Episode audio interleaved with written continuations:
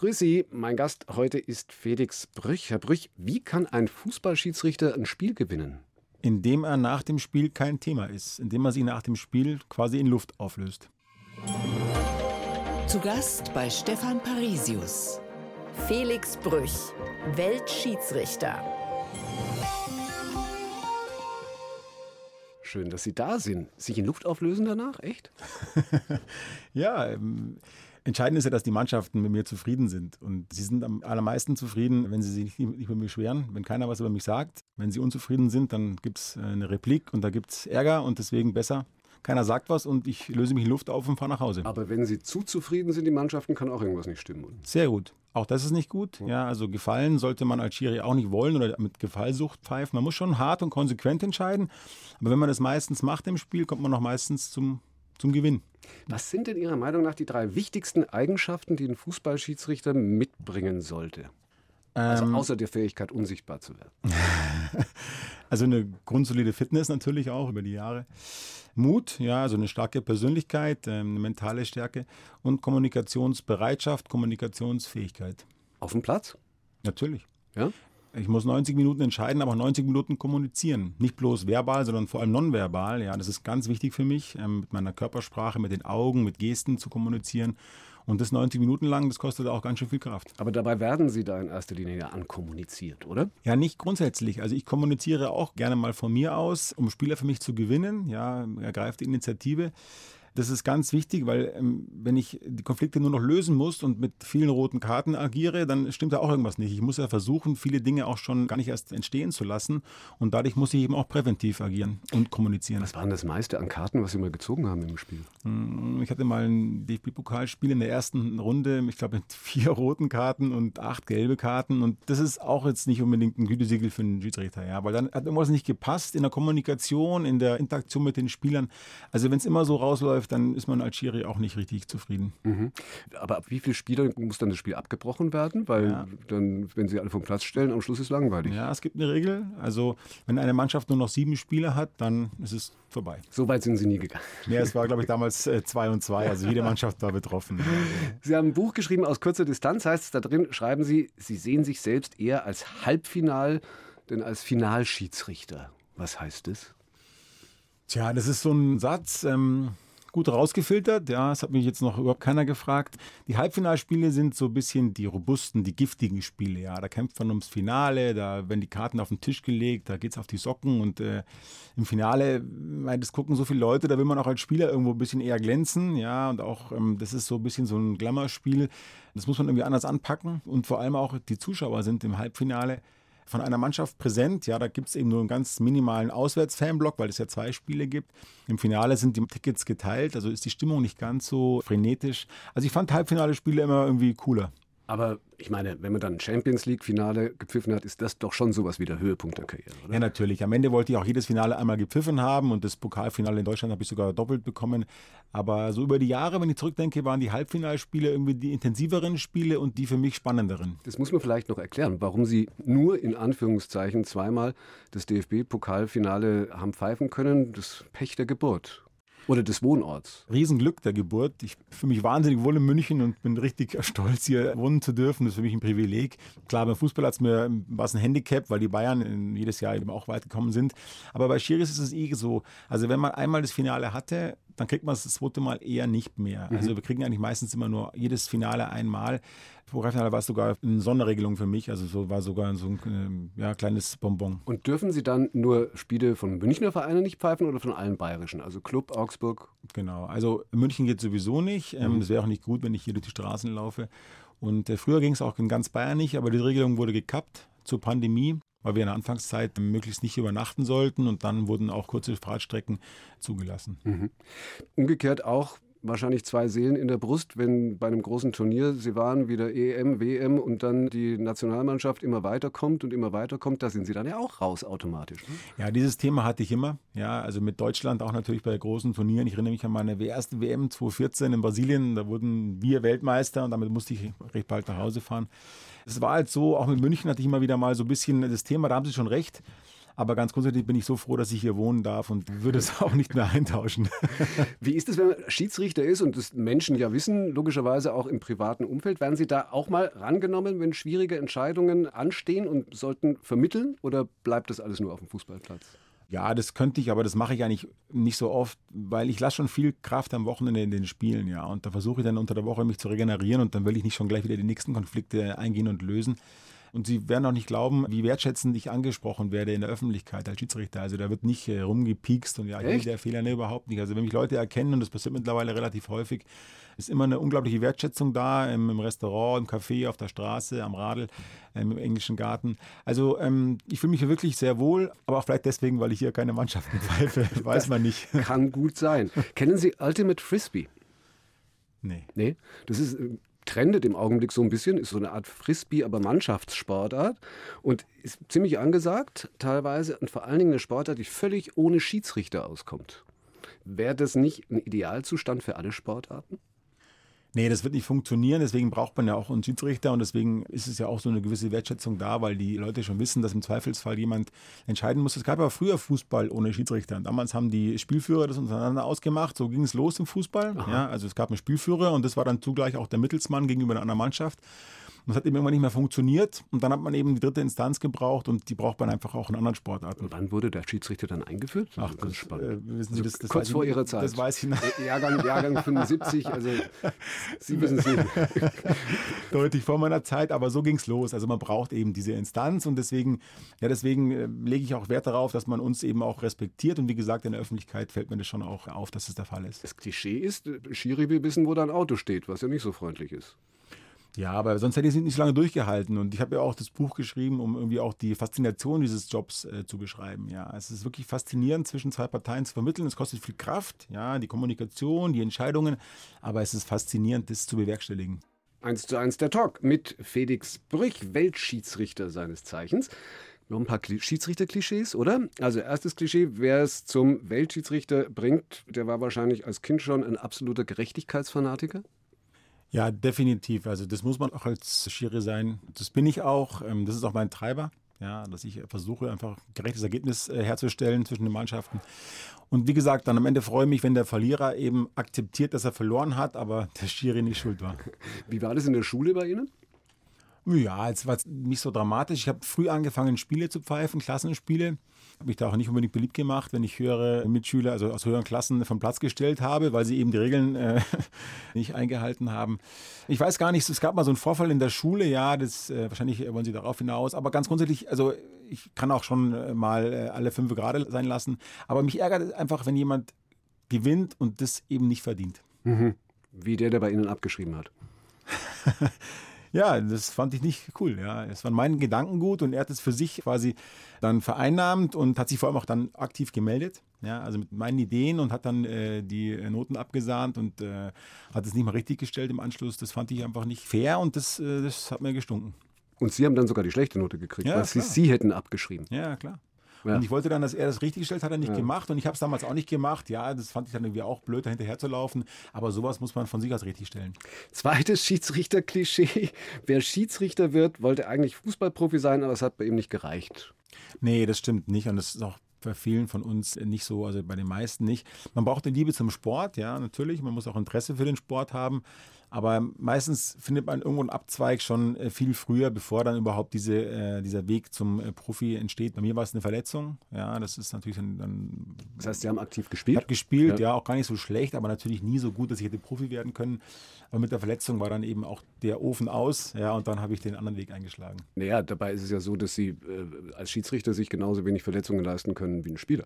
Ja, aber das Verletzungsrisiko ist halt einfach anders, weil wir keine Zweikämpfe bestreiten. Bestenfalls. Ja. als Schiedsrichter. Würde tatsächlich helfen. Hat Ihnen das wehgetan, dann trotzdem den aktiven Fußball aufzugeben? Nee, ich habe immer noch gespielt und ich spiele immer noch Fußball, wenn sich das äh, ergibt. Ganz im Gegenteil. Ich habe die ersten Spiele gepfiffen und dieser Job hat mich sofort in, in, den Mann gezogen. Ich war sofort fasziniert von dieser Aufgabe.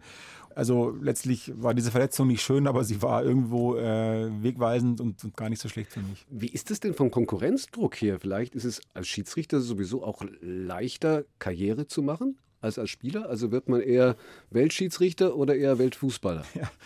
Das wird beides eher schwierig, glaube ich, wenn ich das mal so sagen darf. Ja, soweit habe ich ja damals nicht gedacht. Ich war damals 17, 18 und dann habe ich halt meine Wochenendplanung überdacht und habe mir einfach das Wochenende mehr Spaß gemacht, als Schiedsrichter irgendwo alleine hinzufahren. Man fährt ja auch viel alleine irgendwo durch die Gegend. Ich habe dann ganz Bayern kennengelernt und, und, und viele Menschen auch. Ja, ich musste mit wahnsinnig vielen Menschen kommunizieren. Das hat mir einfach viel mehr Spaß gemacht. Damals habe ich noch nicht so weit gedacht. Ja, dieser Antrieb oder dieses Ziel kam dann erst später. Und da fängt man dann auch logischerweise in den unteren Ligen an, irgendwelchen Kreisklassen oder was auch immer es damals noch gegeben hat, bis man sich dann hochpfeift sozusagen. Warum sagen Sie, dass die unteren Ligen schwerer zu pfeifen sind als die höchsten? Ja, genau. Also man muss die ganze Ligenpyramide durchlaufen. Ja, man unten ist auch viel so unberechenbar. Ja, dann ist auch viel so Emotionen, die man nicht kontrollieren kann. Auch der Schutz ist nicht da. Ja, in der Bundesliga bin ich natürlich geschützt. Klar, es sind mehr Zuschauer da, aber letztlich äh, kann keiner in meine Kabine reinkommen. Und das ist eben im Amateurfußball nicht der Fall. Ja, da mhm. ist die Kabine irgendwo, man kann sie absperren, aber irgendwie ist sie doch betretbar und, und, und da kann man sich, oder da habe ich mich auch dann teilweise auch nicht so wohl gefühlt. Es gab da ein, zwei Fälle und das sieht man ja auch immer wieder jetzt. Es gibt jetzt Übergriffe auf Schiedsrichter im Amateurbereich und es gibt eben nicht diesen Rückzugsort und das ist das Problem im Amateurbereich. Mhm. Und die standen dann bei Ihnen und wollten diskutieren. Ja, die haben geklopft. Einmal weiß ich, ein Spiel, da haben sie dann vor der Tür geklopft. Ja, kamen dann nicht rein, aber haben schon deutlich geklopft, eher gehämmert. Und da äh, war ich dann alleine in der Kabine. Das hat mich beunruhigt. Mhm. Bevor es dann richtig in die Profilaufbahn gegangen ist, kam erstmal Jurastudium. Da war wieder der Gerechtigkeitssinn, oder? Ja, hängt schon was mit zusammen, aber jetzt nicht automatisch. Also nicht jeder Schiedsrichter ist auch gleichzeitig Jurist. Ja, also wir haben auch viele Polizisten. Irgendwas ist da schon äh, dabei. Bei mir definitiv. Deswegen kann ich über mich reden. Also bei mir war das auch so. Aber das Jurastudium habe ich jetzt nicht gemacht wegen der Gerechtigkeit, sondern äh, wegen der Sprache. Also als Jurist ist ja auch viel, kann man viel mit der Sprache arbeiten. Das ist ja auch eine Aufgabe, viel lesen, die Sprache ähm, umsetzen. Und ja, mein Vater war Jurist. Auch da war ich so ein bisschen vielleicht präpositioniert. Aber Jura ist jetzt nicht unbedingt äh, das, was, äh, was bei mir für Gerechtigkeit steht. Das habe ich noch nie gehört, dass jemand also wegen der Sprache, Juristendeutsch ist doch eigentlich furchtbar. Ja, aber mit der Sprache arbeiten, die deutsche Sprache anwenden, die deutsche Sprache schreiben, äh, lesen, deutsche Sprache reden, äh, das ist, Jura hat viel mit Sprache zu tun, auch mit Ausdruck. Und das hat mich äh, an dem Studium so sehr fasziniert. Mhm. Und wann und wie ist dann das Ziel Schiedsrichter als Beruf tatsächlich entstanden? Hm, ja, also wann genau kann ich jetzt nicht sagen. Ich habe natürlich erst ein gewisses Level erreichen müssen, um dann auch zu sehen, dass es finanziell sich lohnt. Ja, also das heißt, es muss im Profifußball gewesen sein. Ja, eigentlich wirklich erst mit der ersten Bundesliga. Ja, ich war damals 8, 29 und dann habe ich natürlich auch alles auf eine Karte setzen müssen. Wenn ich in der Bundesliga bin, in der Bundesliga pfeifen 22, 23 Schiedsrichter, also der Kader ist, so, so klein, da muss man alles in die Waagschale werfen, sonst, sonst funktioniert es nicht. Und äh, dann, ähm, ja, dann habe ich das auch so gemacht. 1 zu 1, der Talk auf Bayern 2. Stefan Parisius im Gespräch mit Felix Brüch, Jurist mit Trillerpfeife. Jurist bei der Bayerischen Landesbank ist doch eigentlich jetzt gar kein so schlechter Job, oder? Nee, das war eine tolle Zeit und habe ich auch gern gemacht. War ich sechs Jahre lang. Und irgendwann hatte ich dafür aber keine Zeit mehr und dann habe ich mich verändert. Sehen Sie den Niedergang der Bayerischen Landesbank in direkten Zusammenhang zwischen Ihrem Weggang, dass danach konnten Sie es nicht mehr retten oder? Nee, nee, also Niedergang würde ich jetzt gar nicht so sagen. Also ich glaube so, dass die sich wieder einigermaßen auch gefangen haben. Also darüber möchte ich jetzt eigentlich nichts reden. Dazu weiß ich auch nicht ganz genau. Das war auch nicht ganz ernst gemeint. Ja, nee, also aber Niedergang, glaube ich, ist zu hart formuliert. Okay, was haben Sie da gemacht? Also was macht man als Jurist bei der Landesbank? Ja, gut, ich war erstmal, ich habe ein Trainierprogramm gemacht. Ich wollte ein Trainierprogramm machen in, in München und da hat sich die Landesbank angeboten. Und dann war ich im Vorstandsstab und in der Personalabteilung. Also da kann man ja auch als Jurist arbeiten. Also jeder Arbeitsvertrag ist ja juristisches Thema. Ja, ja.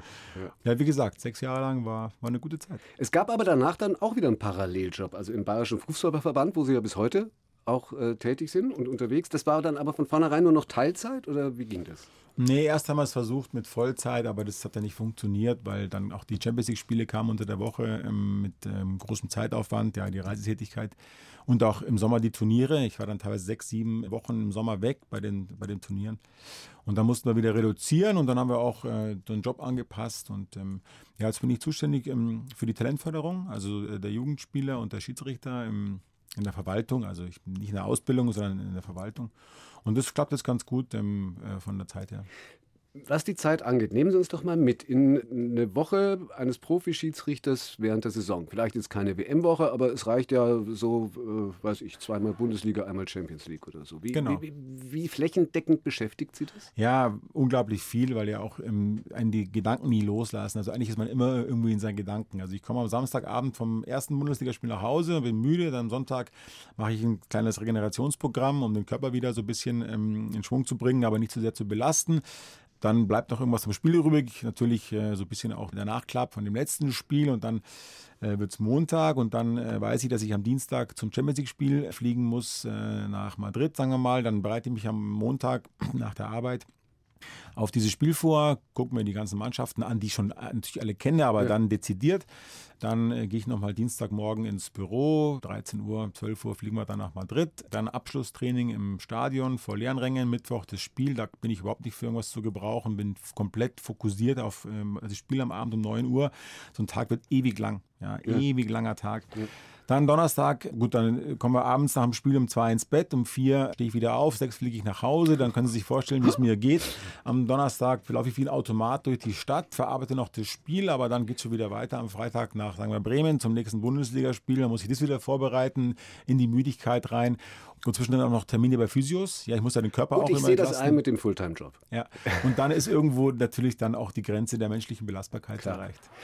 Unabhängig vom, vom Spaß und von der Leidenschaft, was verdient man so als Schiedsrichter? Das sind ja, glaube ich, auch, ich glaube, man kann da drüber reden. Ich habe es im Internet nachgeschaut, auf den DFB-Seiten, glaube ich. Ja, das ist ja relativ. Kann ja jeder andere auch nachschauen. Also mein, mein Gehalt werde ich jetzt hier nicht öffentlich. Ja, gut, aber okay, also dann kann ich, ich habe jetzt die Zahl nicht, aber natürlich verdient man mehr, äh, je höher man pfeift. Also als FIFA-Schiedsrichter logischerweise mehr. Und in der Bundesliga geht es darum, ob man mehr oder weniger als fünf Jahre das schon macht. Nee, ich frage das ja äh, aus einem anderen Grund, nämlich wegen Bestechungsversuchen. Also sind Sie so ausgestattet, werden Sie so ausgestattet, dass Sie da tatsächlich immun sind? Also Bestechung hat nichts mit Geld zu tun, sondern mit, Char mit Charakter. ähm, ja, also muss beides zusammenkommen. Also ja. ich habe ja auch Spiele gepfiffen für, für 30 Mark oder für 10 Mark oder umsonst in der Jugendbereich und habe mich auch nicht bestechen lassen. Da kann man ja auch herkommen. Also das hat mit dem Geld nichts zu tun. Und also wie gesagt, das ist eine Charakterfrage, ob ich so einen Job ernst nehme und, äh, und auch äh, den Berufsethos ernst nehme und nicht mit Geld.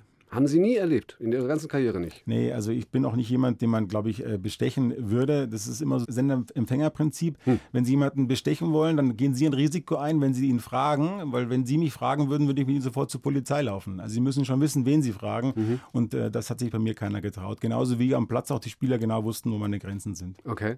Wie war das bei, Sie haben ja sehr früh äh, in Ihrer Karriere auch an ganz exotischen Orten gepfiffen, also Südkorea, jetzt weiß ich nicht, wie da die Bestechungskultur ist, aber Saudi-Arabien, Syrien oder, oder auch in Libyen. Kommt da schon mal einer, jetzt vielleicht auch ohne Geld und sagt, hör zu?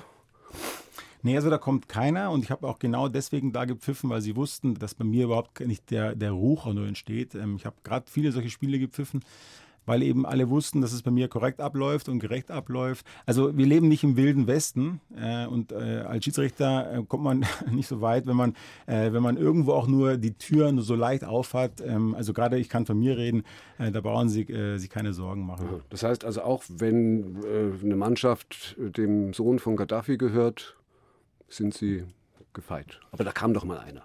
Nee, da kam keiner. Da kam keiner und die wussten auch, dass keiner kommt. Und gerade es war auch deswegen so, die andere Mannschaft wusste, wenn ich pfeife, dann läuft es gerecht ab. Ich habe genau, Sie haben vollkommen recht, ich habe immer Mannschaften gepfiffen, Gaddafi-Sohn oder auch Königshaus Saudi-Arabien. Und das Entscheidende war ja auch für den Wettbewerb in dem Land, dass dann beide Mannschaften wussten, es läuft korrekt ab. Ja. Okay. Der Herr Brüch kommt aus Deutschland. Ich habe viele Spiele gepfiffen, gerade in Saudi-Arabien. Und auch vielleicht vor dem Hintergrund, aber auch, weil es dann eben, weil ich die Spiele gut gepfiffen habe und weil ich dann immer, immer wieder eingeladen mhm. worden bin. Sammeln Sie Trophäen? Von den Spielen? Sowas wie, keine Ahnung, Trikots, Spielbälle, Pfeifen vom Champions League-Finale oder sowas? Mm, nee, also die Pfeife wechsle ich jedes Jahr mal neu aus, aber ich sammle natürlich meine ganzen Medaillen. Wir bekommen für jedes Länderspiel eine Medaille und auch für jedes Finale natürlich auch. Und ich habe auch Pokale bekommen, immer wenn ich geehrt worden bin zum Weltschiedsrichter oder zum Jury des Jahres. Also diese großen Sachen habe ich äh, gesammelt, aber es hat sich bei mir dann doch einiges äh, über die Jahre aufgehäuft und ich konnte mir nicht leider nicht alles. Äh, Deswegen nicht alles frage ich, wenn Sie jedes Mal ein Trikot geschenkt kriegen, dann platzt irgendwann mal der, der größte Schrank. Aber ein bisschen was ist schon da. Ja, Trikots habe ich auch ein paar aufgehoben, aber jetzt, also auch nicht alle, ähm, wirklich besondere Trikots, die ich dann am Ende auch, habe ich öfter mal Trikottausch gehabt. Ja, mhm. in meiner letzten Zeit, die Spieler haben gewusst, ich höre auf und haben dann auch nach dem Trikot gefragt. Und ich habe mir die dann am Ende alle aufgehoben. Haben Sie auch noch was, ein Souvenir aus dem Oktober 2013? Obwohl ähm, ein Loch kann man eigentlich schwer aufheben. Ne? Nee, habe ich äh, nicht. Ich hab, äh, Wir haben knapp eine halbe Stunde miteinander gesprochen, ohne dass das Wort Phantomtor gefallen ist. Ja, das Phantomtor, ich meine, das gehört natürlich zu mir, aber irgendwie ist es auch jetzt irgendwie ist es auch jetzt nicht mehr so dramatisch. Ich habe äh, davon nichts mehr. Das habe ich auch im Buch, habe ich es erwähnt. Ähm, ich habe alles, was ich damals anhatte, auch die, die Schuhe, beim nächsten Spiel im Hotelzimmer deponiert, um es bewusst auch von mir wegzulegen. Ja? Mhm. Also das ist so ein psychologischer Kniff. Äh, und deswegen habe ich von dem Spiel überhaupt nichts mehr. Ja, also für die, die es nicht wissen, Phantomtor ist eins, wo der Ball nicht von innen, sondern sozusagen von außen ins Netz geht, was sie nicht gesehen haben, das Tor gegeben haben. Dabei war da einfach nur äh, ein etwas zu großes Loch drin. Wie steckt man sowas weg? Sie waren danach ja wirklich in der Fußballwelt, kann man sagen, das Gespött. Der, es gab vorher schon mal ein Phantomtor, ne? Äh, glaube ich, von, von Helmer. Damals war das in Hoffenheim, aber es gab, glaube ich, Jahre vorher schon mal, hat, hat, hat glaube ich, Herr Helmer auch eins geschossen. Aber wie steckt man das weg? Ja, also an sich, dieses Tor an sich war nicht das Problem, weil da hat jeder irgendwie gewusst, es war so eine komische Situation und da hat man mir auch nicht so das große Verschulden gemacht. Aber natürlich ist es immer so, dass danach so ein gewisser Druck aufgebaut wird und man hat schon das Gefühl, dass die Öffentlichkeit und die Presse auch auf den nächsten Fehler gewartet hat. Ja, ich stand kurz vor meiner ersten WM und ich wollte diese WM natürlich nicht gefährden. Und ich habe die nächsten Wochen danach unter großem Druck und unter großer Beobachtung gepfiffen, mhm. ja, weil natürlich bei mir jeder Pfiff wurde auf die Goldwaage gelegt oder wurde seziert. Und das hat die Zeit danach nicht schön gemacht. Ja. Aber es gibt positiven Druck oder auch negativen Druck. Und das war ziemlich negativ, weil ich eben äh, unter Beobachtung stand. Mhm. Das Tor an sich ähm, ist so eine Geschichte, die zu meinem Leben dazugehört. Aber wie gesagt, das war so, so freaky, dass man das irgendwie mir gar nicht richtig äh, so übel nehmen kann. Aber wenn ich, mir auch selber nicht. Wenn ich das richtig gelesen habe in Ihrem Buch aus kurzer Distanz, dann haben Sie trotzdem danach angefangen, mit Psychologen zusammenzuarbeiten. Ja, natürlich. Das war natürlich eine gute äh, Chance. Und natürlich habe ich gemerkt, dass äh, da schon so ein bisschen die Welt wackelt, ja, die Welt um mich herum herum, ja, als, als Sportler. Und eben auch die Gefahr bestand, dass ich dann nicht zur WM fahre. Und ich habe damals die Chance wahrgenommen, habe das mal versucht, eben die psychologische Komponente mit äh, meine ähm, Spielvorbereitung mit aufzunehmen, was ja viele Sportler machen. Ja, mhm. gerade Einzelsportler, für die ist es eine ganz wichtige Geschichte. Und es hat mir unglaublich gut getan. Es ist nicht so, dass man auf der Couch liegt, sondern das ist, eine, das ist wie ein Sparingspartner, ja. mit dem man viele Themen durchspricht. Ja. Und ja, wie gesagt, das war eine, das ich, mache ich immer noch mittlerweile unregelmäßig, aber es tut mir richtig gut. Okay. Jetzt machen wir das andere auch gleich noch weg, weil dann haben wir die, die unangenehmen Themen möglicherweise besprochen. Ich weiß, dass Sie nicht gern darüber sprechen, über die äh, WM 2018, über das Turnier, wo Sie nur einmal zum Einsatz gekommen sind bei Schweiz gegen Serbien und danach heftig kritisiert wurden von dem einen Trainer brauchen wir inhaltlich gar nicht drüber reden. Was ich interessant fand, wie Sie es eben auch schreiben, ist, dass das gerade passiert ist, wo Sie ja auch schreiben, Sie waren in der Krise und waren auch mit Ihren Leistungen nicht zufrieden und, und, und. Dass das gerade zu einer Zeit passiert ist, als sie privat eigentlich ganz oben waren. Nämlich so um den Dreh rum haben sie mit ihrer Freundin dann geheiratet. Äh, sehen Sie da einen Zusammenhang? Ist plötzlich was anderes wichtiger geworden und Fußball dadurch weniger wichtig, dass der Fokus weg war bisher? Nee, das haben Sie leider nicht richtig wiedergegeben. Ich war damals in einer richtig guten Phase. Ich war damals der Weltschiedsrichter und ähm, ich habe damals eine super Saison gepfiffen. Und ich war leider so ein bisschen, äh, vielleicht ein bisschen zu unvorsichtig. Das war das Problem. Ich war natürlich bei dem Turnier nicht gut, aber ich habe ja auch lange gewartet auf das erste Spiel. Das Problem war, dass ich äh, mir meiner Sache zu sicher war. Und das darf man als, als Schiri nie sein. Man muss immer wissen, wo sind die Fallstricke. Man muss immer auf der Hut sein. Man muss immer in Alarmbereitschaft sein, weil immer irgendwas passiert, so wie dieses Phantomtor eben, auf das man nicht vorbereitet sein hm. kann. Und das war ich eben damals nicht. Und äh, das war das Problem, dass ich privat äh, am Höhepunkt war oder auf den Höhepunkt zugekommen bin. Hat vielleicht diese Sorgsamkeit äh, jetzt nicht, hat vielleicht auch dazu beigetragen, dass ich mich generell zu sicher gefühlt habe, ja. Mhm. Aber das hat damit nichts zu tun, sondern mhm. es ging wirklich darum, dass ich wirklich als einer der Top-Favoriten nach Russland geflogen bin und eigentlich von mir erwartet habe, dass ich da ganz, ganz weit komme, ohne diesen Extraschritt zu machen. Und den muss man immer machen in jeder, in jeder Situation als Sportler. Ist Ihre Frau auch Fußballfan? Muss wahrscheinlich, oder? Geht nee, nicht eigentlich ne? nicht. Was auch ganz gut ist. Also sie guckt Fußball und natürlich reden wir auch über Fußball, aber Fan in dem Sinne ist sie nicht. Nee. Mhm. Das heißt auch nicht irgendwie auf dem Platz oder im Umfeld vom Sport kennengelernt, sondern ganz anders. Nee, nee, also das, nee, also nee, also hat mit Fußball nichts so zu tun wie ich, nee, nee. Wie viele Entscheidungen, da gibt es, es gibt über alle Statistiken, deswegen, wie viele Entscheidungen trifft ein Schiedsrichter während eines Spiels? 220 haben wir mal ausgemessen. 220. Äh, wie viele davon sind im Schnitt falsch? da haben wir auch Statistiken, aber natürlich sind es unsere Statistiken. Eigentlich nur ein, zwei, drei Prozent. Ja? Also natürlich falsch, was ist falsch? Ja? Es gibt natürlich auch im Ermessensbereich Entscheidungen, aber so richtig falsch sind nur zwei, drei Prozent. Mhm. Manche sagen, entscheiden macht glücklich. Dazu gehören Sie sehr wahrscheinlich. Äh, aber viele andere tun sich ja wahnsinnig schwer damit. Äh, können Sie das nachvollziehen? Dass man ja. Entscheidungshemmung hat, so ein Haderer ist? Ja, natürlich kann ich das nachvollziehen, weil jeder Mensch ist anders. Äh, die Entscheidungshaderer haben vielleicht andere Stärken, die, die ich nicht habe. Meine Stärke ist eben, dass ich entscheiden kann, dass ich auch mich entscheiden traue. Ja, ich, äh, mit jeder Entscheidung gibt man das Risiko, einen Fehler zu machen. Ich habe keine Angst vor Fehlern. Ja, wenn ich immer wieder entscheide, habe ich keine Angst vor Fehlern. Dafür habe ich eben, hadere ich irgendwo anders, äh, wo die dann besser sind. Mhm. Hätten Sie dann einen Tipp für Haderer? Weil es gibt ja wirklich Menschen, die einfach Entscheidungsproblematik haben. Ja, ja habe ich Tipps. Ich halte dazu mittlerweile auch Vorträge. Mhm. Ähm, gab bei Führungskräften, ähm, die ja auch entscheiden müssen Unternehmen. Und das ist genau das, was ich gesagt habe. Ja, dass man eben keine Angst hat vor einem Fehler. Ja, wenn man entscheidet, gibt man das Risiko ein. Man geht in einen Konflikt. Ja, man muss zwischen zwei Menschen entscheiden, wen nehme ich hoch als Abteilungsleiter, wie auch immer. Und man muss dieses Risiko bewusst eingehen, darf aber auch keine Angst haben vom Fehler. Und man muss sich auch immer selbst vertrauen. Immer wieder sich selber vertrauen, ja, und auch wirklich auf sich selber hören. Und, und das mache ich das ganze Spiel, ja, 90 Minuten lang. Wahrscheinlich nicht nur 90 Minuten, sondern wenn man das drin hat, wer entscheidet bei Ihnen zu Hause, zum Beispiel über die Wandfarbe oder über Urlaubsziele? Ja, also da lasse ich ähm, gerne meine Frau entscheiden. Ja, ich rede ja schon mit. Ja, ich sage mal, ich bin beratend äh, tätig. Ja. Beratend, immerhin. Ja. ja, gut. Man darf keine Angst haben, einmal vor Fehlern, aber auch, ja, ansonsten, ich meine, Angst, wie ist es, Cristiano Ronaldo vom Platz zu stellen? Das merkt man ja immer erst danach. Also im Moment mache ich meine Aufgabe, das ist mein Job. Dann, ich habe eben was gesehen, was ich nicht gehört, also gibt es die rote Karte. Die Auswirkungen oder die, äh, diese Wucht der Entscheidung, die merke ich mir erst dann äh, die nächsten Tage, wenn ich äh, merke, was, wie viele Social Media Anhänger derjenige Spieler auf seiner Plattform hat. Die dann auf sie losgehen? Wenigstens äh, Social Media? Oder? Ja, also losgehen nicht, aber ich kriege schon das Rauschen mit, ja. Also im, in der Social Media Welt, das hat sich auch geändert, ja. Jeder Spieler hat mittlerweile seine Fanbase und das kriegt man schon mit als Schiri. Mhm. Bleiben wir mal noch ein bisschen bei Entscheidungstheorie vielleicht, wenn es sowas geben sollte. Man könnte ja annehmen, Basis von richtigen Entscheidungen sind möglichst viele Informationen Informationen zunächst mal. Über Ihre intensive Vorbereitung haben wir ja schon geredet. Ich war überrascht, in Ihrem Buch aus kurzer Distanz gelesen zu haben, dass es diverse Situationen im Spiel gibt, in denen Sie eigentlich, eigentlich gar nicht entscheiden könnten, weil Sie es schlicht nicht wissen. Wie kann Korrekt. das sein? Ja, ist richtig. Da ist eben auch viel unterbewusst, ja, viel Intuition, trägt auch mit zur Entscheidungsfindung. Deswegen ist ein Unterbewusstsein auch ganz, ganz wichtig für jemanden, der entscheidet. Wenn man sich nicht ganz sicher ist, muss, muss man auch seinem Bauch vertrauen, dieses Bauchgefühl gehört auch dazu, über das ich dann auch äh, ganz gerne immer referiere. Und das hängt zusammen mit der Vorbereitung. Je mehr ich weiß über diese ganzen Situationen, über die Spielsituation, über die Spieler, über, die, über das Spiel, ähm, umso sicherer fühle ich mich und umso sicherer kann ich eben auch dann äh, meinem Unterbewusstsein vertrauen. Was heißt in Zweifel reinpfeifen? Ja, dass ich eben nicht genau gesehen habe, war es ein Foul oder nicht. Ich sehe nur den Ball, der läuft weiter, der eine Spieler fällt, der andere äh, Spieler ähm, hat vielleicht gekrätscht, aber ich sehe den Kontakt nicht. Und trotzdem muss ich aber entscheiden. Ich muss entscheiden, gibt es elf Meter oder geht es weiter, weil der eine liegt ja am Boden. Und dann habe ich eben diesen Zweifel und dann muss ich mich entscheiden, ob ich pfeife oder nicht. Und mhm. dann entscheide ich in die Zweifel rein und, und das waren meistens die großen Entscheidungen, die ich gemacht habe, in die Zweifel rein, zu sagen, okay, ich gebe den Elfmeter, obwohl ich nur 70 Prozent gesehen habe. Und je besser ich vorbereitet war, umso besser die Spieler kannte, umso besser habe ich auch entschieden. Das heißt, was würden Sie sagen von den 200 irgendwas Entscheidungen pro Spiel? Wie viele davon sind 100% Entscheidungen?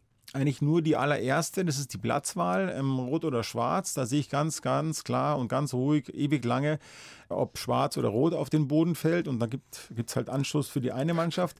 Und alles andere habe ich immer noch eine kleine Lücke. Selbst bei jedem Einwurf kann noch ein Spieler irgendwo mit der Fußspitze dran gewesen sein. Gut, es gibt auch Einwürfe, die sind klar. Ja. Aber ähm, ganz, ganz viele Entscheidungen sehe ich nur zu 80, 90 Prozent. Und dann ist es eben die Kunst, dass man dann entscheidet. Und deswegen kann das auch nicht jeder machen, den Job Schiedsrichter. Ja? Das mhm. kann nicht jeder machen. Es, man braucht eben so ein gewisses Fundament. Und das habe ich mir über die Jahre antrainiert. Wahrscheinlich sind Sie, und soweit ich weiß, eigentlich inzwischen fast alle Schiedsrichter deswegen auch so ein großer Fan von diesen Videoschiedsrichtern, oder? Weil, weil sie es leichter machen, Fehlentscheidungen dann zu korrigieren. Absolut. Wir waren am Anfang bei der Gerechtigkeit, beim Fanatiker, ja, und ähm, am Ende will ich ja, dass das Ergebnis stimmt. Und wenn ich die Chance habe, einen Fehler, vielleicht eine Entscheidung, die ich nicht ganz klar gesehen habe ähm, und dann falsch getroffen habe, in die Zweifel rein, kann ja auch passieren, die dann nochmal zu korrigieren mit dem Videobeweis, dann fühle ich mich wohl und dann habe ich am Ende meinen Job gemacht. Aber auch das ist ja manchmal jedenfalls auch kein Beweis sondern ja, wird er, ist ja auch wieder fragwürdig und heißt, hätte nicht gegeben werden dürfen oder doch. Also das heißt, da wäre ja eigentlich denkbar, dass mit zunehmender Digitalisierung, dass da noch viel mehr geht. Also dass man wirklich dann mehr Dinge hundertprozentig äh, sagen kann. Keine Ahnung, irgendwelche Sensoren im Ball gibt es ja wahrscheinlich alles schon. Ja, also es ist erstmal ein Beweis für mich, also für meine Entscheidungsgrundlage, deswegen ist es ein Beweis, aber Sie haben vollkommen recht, da wird es noch Luft nach oben geben, ja.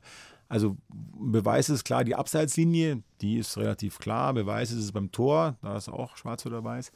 Aber ansonsten, was Sie sagen, Sensorik, ja, ähm, auch vielleicht ähm, Fallmuster, ja, ähm, wie schwer war der Kontakt, äh, da kann man sicherlich noch einiges rausholen in digital und ich bin gespannt, was passiert. Mhm.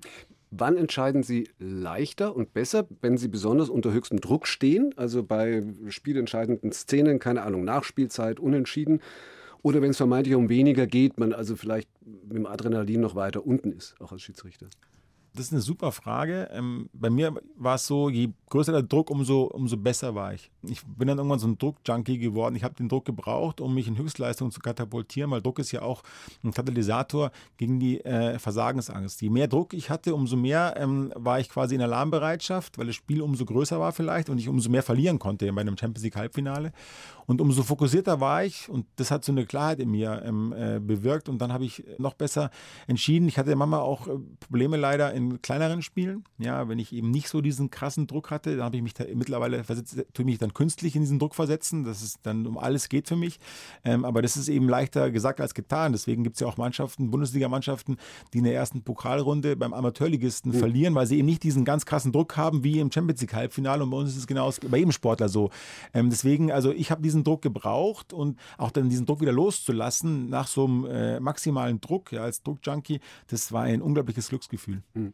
Auf der anderen Seite ist es ja auch so, dass Sie, ja, je länger das Spiel dauert, Sie ja auch, ich meine, super in Form, alles klar, aber trotzdem, Sie waren ja auch müde, Sie waren ja auch fertig, äh, haben dann entsprechend geleistet und das alles trägt ja eigentlich ungerechterweise gerade am Schluss, wenn es besonders wichtig wäre, richtig zu entscheiden, gerade bei so knappen Ständen, da wird ja automatisch die Entscheidungsfähigkeit auch schlechter, weil da müssen sie noch mehr laufen.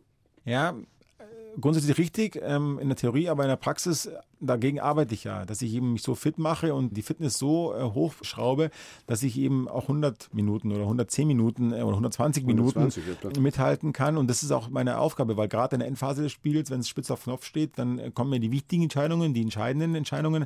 Und äh, da muss ich da sein und da gibt es nicht als Ausrede, ich habe jetzt keine Kraft mehr gehabt, ja, weil Sie haben vollkommen recht.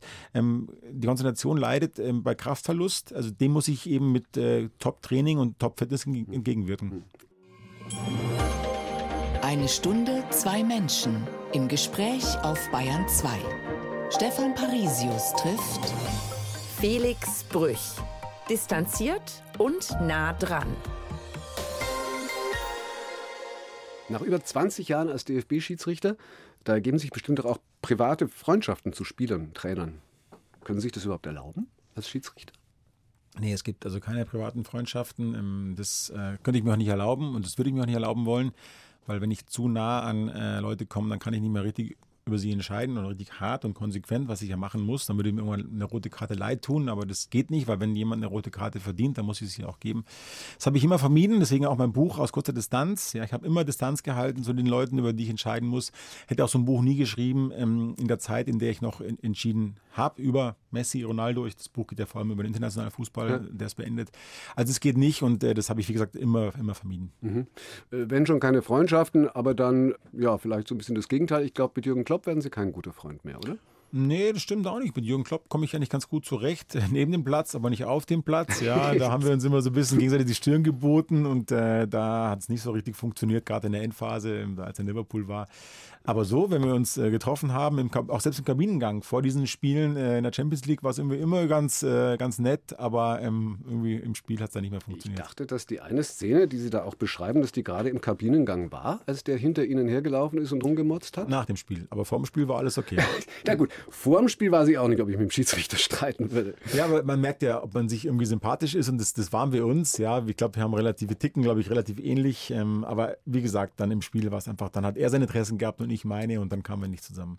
Jetzt haben Sie gerade schon gesagt, international haben Sie sich qua Altersgrenze äh, verabschiedet. In der Bundesliga legen Sie in der nächsten Saison äh, noch nach. Wop, knapp 50 kommen Sie da noch. Die anderen sind halb so alt. Ja, ist richtig. Also das ist eben die Herausforderung. Wir haben vorhin schon geredet über die Konzentration und die Kraft. Die Kraft, die muss passen. Deswegen machen wir auch regelmäßig so Tests und die muss ich auch bestehen. Aber ich habe auf meinen Körper ziemlich geachtet in den letzten Jahren und ähm, ich letztes Jahr habe ich es ganz gut hinbekommen denke mal, nächstes Jahr kriege ich es auch gut hin. Äh, da bin ich ziemlich zuversichtlich. Aber ich muss arbeiten. Ja, ich muss natürlich meinen, meinen Körper stellen und um, das muss auch wirklich äh, vom Leistungsniveau her passen, sonst mache ich es nicht mehr. Wie viele Kilometer laufen Sie pro Spiel? Ich laufe ähm, so im Spiel, früher waren es zwölf Kilometer, mittlerweile versuche ich es auf zehneinhalb zu reduzieren. Ja, ich versuche so, sagen wir mal, einen Kilometer zu sparen. Bei über 40 Spielen im Jahr spare ich mir einen Marathon. Das ist viel für einen älter werdenden Körper. Und ich habe mein Training auch natürlich angepasst. Ähm, muss gucken, dass ich eben nicht zu hart trainiere unter der Woche, sonst bin ich am Wochenende platt. Mhm. Aber auch nicht zu weich, äh, sonst äh, habe ich die Kraft nicht. Und das Training ist auch Laufen oder machen Sie auch Gewichte oder was machen Sie? Ich mache alles. Ich gehe da mittlerweile viel schwimmen, weil ich nicht mehr so viel laufen kann unter der Woche. Ja, das wäre ein zu großer Impact auf den, auf den Körper. Mhm. Ich mache ich mach alles, damit ich immer am Samstag um 15.30 Uhr fit bin. Und haben ja jetzt auch mehr Zeit, dadurch, dass die Champions League und, und äh, internationalen Turnierspiele wegfallen. Wie füllen Sie die gewonnene freie Zeit? Gut, ich habe das Buch geschrieben, das hat äh, relativ viel ähm, Zeit in Anspruch genommen letztes Jahr. Das habe ich also quasi ein Jahr äh, geschrieben. Es war auch für mich ganz gut, um äh, die ganze Zeit mal ein bisschen Revue passieren zu lassen. Das war für mich so eine Verarbeitung. Das hat mir sehr gut getan, mal richtig nochmal tief reinzugehen, auch in meine Gefühle. Ja, wie mich gefühlt, wie mich schlecht gefühlt, gut gefühlt. Ähm, das war ganz, ganz wichtig. Und jetzt habe ich dann das Buch auf den Markt gebracht, äh, was dann für mich auch so eine Befreiung war. Das war jetzt wirklich auch gut. Und jetzt, ja, einfach auch wirklich mein Privatleben, ja. Freunde treffen, viele Sachen. Jetzt den Sommer hier in München den genieße ich in vollen Zügen, weil ich eben so oft weg war hm. und einfach dann wirklich am Leben teilnehmen möchte. Es wurde auch schon spekuliert, ob Sie nicht im DFB weiter aufsteigen. Das kann kann passieren, aber das kann ich natürlich nicht machen, solange ich noch pfeife. Jetzt haben wir gesagt, ich pfeife noch ein Jahr weiter. Jetzt bin ich nach wie vor aktiver Schiedsrichter. Mhm. Und ähm, danach ist es natürlich eine Option, klar. Mhm. Ja gut, oder ich habe keine Ahnung, äh, Saudi-Arabien heuert im Augenblick ja kräftig an, zahlt wahrscheinlich auch nicht so schlechten Schiedsrichter. Gibt es da vielleicht keine Altersgrenzen? Weiß ich jetzt gar nicht genau, ob die Altersgrenzen haben, aber. Ähm aber aus England haben sie das Angebot schon gekriegt. Da hat doch einer geschrieben, bei uns gibt es keine Altersgrenze, soll doch bei uns pfeifen. ja, das war aber kein Offizieller, das war ein Journalist. Das stimmt, das hat er geschrieben, ja. Nee, also ich fühle mich in der Bundesliga ganz wohl. Die Bundesliga ist toll, ich fühle mich in München wohl und jetzt bleiben wir erstmal hier zu Hause in der Heimat. Ja. Wahrscheinlich ist dieses Stationäre, weil Sie sind, glaube ich, auch immer in einem Stadtviertel, in einem in dem gleichen Stadtviertel geblieben, ist wahrscheinlich auch ein Ausgleich, weil die Reiserei nervt einen doch irgendwann mal nur noch, oder? Genau, richtig. Also das war für mich immer so ein, ein Ruhepol, ein Kraftquell. Ähm, ganz wichtig, ähm, die Reiserei ähm, ist immer, wirklich anstrengend geworden. Deswegen auch dieser Rückzug aus dem internationalen Fußball äh, hatte nicht, also das war auch unter dem Aspekt, ja, das war dann einfach immer wirklich äh, sehr, sehr viel. Und ich bin zu Hause unglaublich gerne und genieße wirklich zu Hause jede Minute und das habe ich früher auch äh, unbedingt gebraucht. Nächstes große Ereignis Frauen-WM ab 20. Juli in Australien, Neuseeland. Verfolgen Sie die auch? Oh ja, ich habe die letzte EM war das dann, glaube ich, äh, ziemlich stark verfolgt. Die war in England und hat mir viel Spaß gemacht zu gucken, aber mit den Mädels steht äh, wirklich der Fußball im Vordergrund. Ja, die äh, haben einen unglaublichen Teamgeist damals entwickelt gehabt. Die deutsche Mannschaft, jetzt habe ich äh, vor allem verfolgt. Mhm.